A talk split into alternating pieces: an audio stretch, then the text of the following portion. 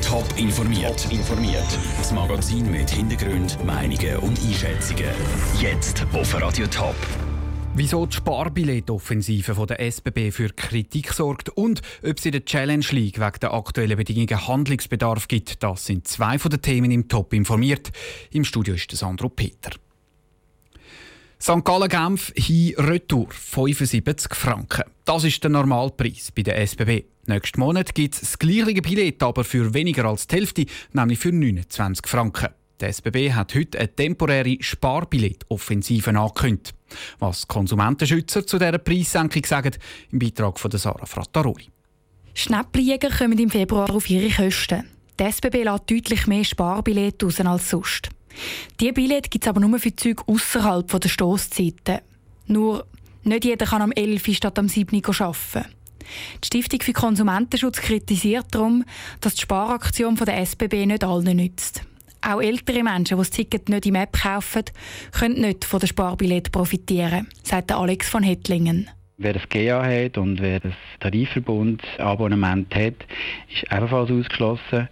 Und dort wäre wirklich eine Sparaktion angebracht bei den Abos, bei Tageskarten und bei solchen Tarifverbundkarten.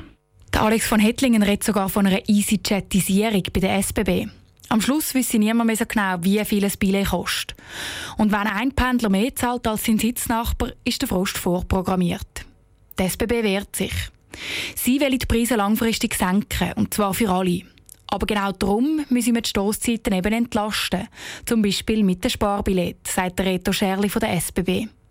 Der Tag durch bleiben nämlich 70 Prozent von allen Sitze in den Zügen leer. Wenn man insgesamt die Auslastung kann steigern kann, mit der gleichen Kapazität, mit den gleichen Zügen, die heute unterwegs sind, dann kann man auf sehr viel teure Infrastruktur ausbauten von der Zukunft verzichten und das macht das Reisen dann eben insgesamt langfristig günstiger. Die Pendler besser über den Tag zu verteilen, das sei aber nicht allein die Aufgabe der SBB, sagt der Reto Scherli.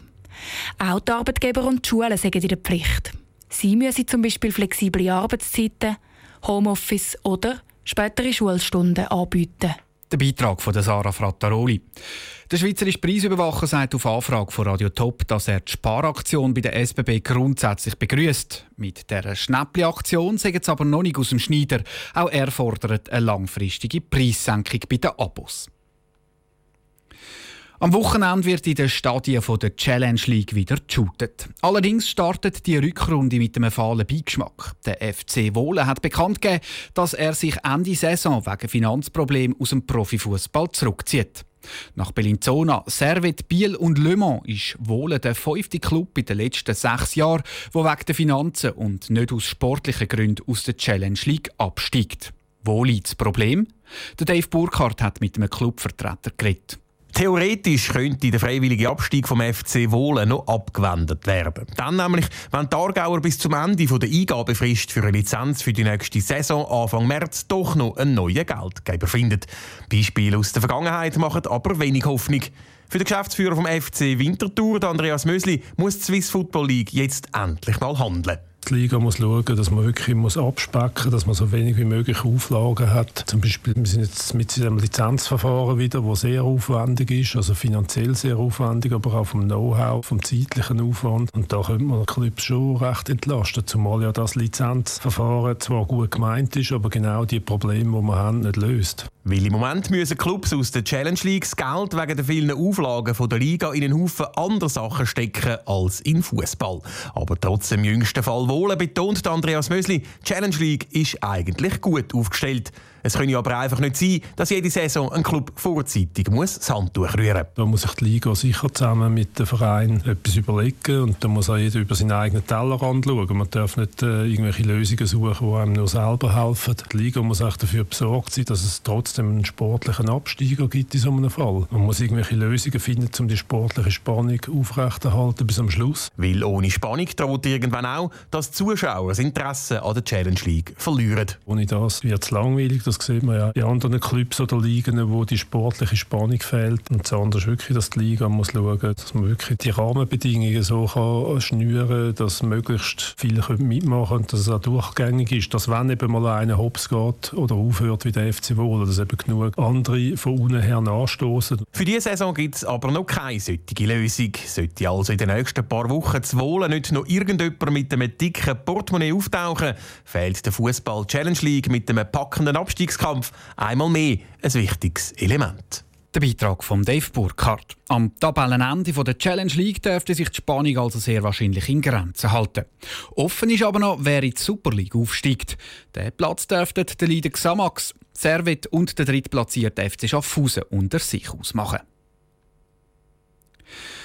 Es ist ein Kommen und ein Gehen zu Lauterbach im Kanton Solothurn beim grossen Kleiderfassen für die Olympischen Winterspiele in Pyeongchang. Heute an der Reihe die Skifahrerinnen und die Snowboarder. Mit dabei auch unser Reporter, der Daniel Schmucki. Probieren wir das M. Den Körper betont. So hat es Lauterbach in einer grossen Lagerhalle getönt, wo sich ein Haufen Schweizer Athleten für die Olympischen Winterspiele Südkorea eingedeckt haben. Mit T-Shirts, Winterjacken, und, und, und. Zum ersten Mal mit dabei beim grossen Einkleiden für Olympia ist die Schweizer Speedfahrerin Jasmin Fluri. Ja, es war cool. Ich habe mich auch schon gefreut, um heute herzukommen und das Ganze mal miterleben zu dürfen. Und jetzt haben wir wirklich coole Kleider gekriegt und ja, jetzt fährt das Ganze so ein bisschen an Rollen.